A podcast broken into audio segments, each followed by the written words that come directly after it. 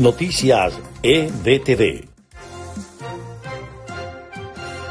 Estas son las noticias más importantes de Venezuela, Estados Unidos y el mundo a esta hora. La seguridad de los jueces del Tribunal Oral Federal que juzga a la vicepresidenta de Argentina, Cristina Kirchner, fue reforzada por indicación del presidente de la Corte Suprema, Horacio Rosati, tras una serie de mensajes en la red social Twitter que llamaban a averiguar los domicilios de los funcionarios judiciales para ir por ellos.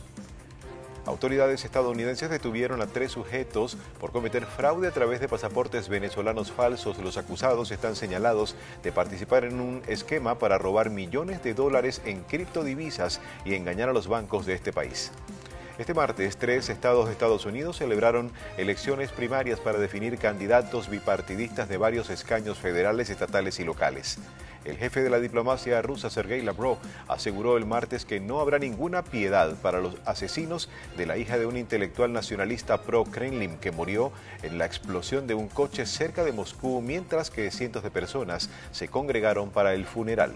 Estas fueron las noticias más importantes de Venezuela, Estados Unidos y el mundo a esta hora.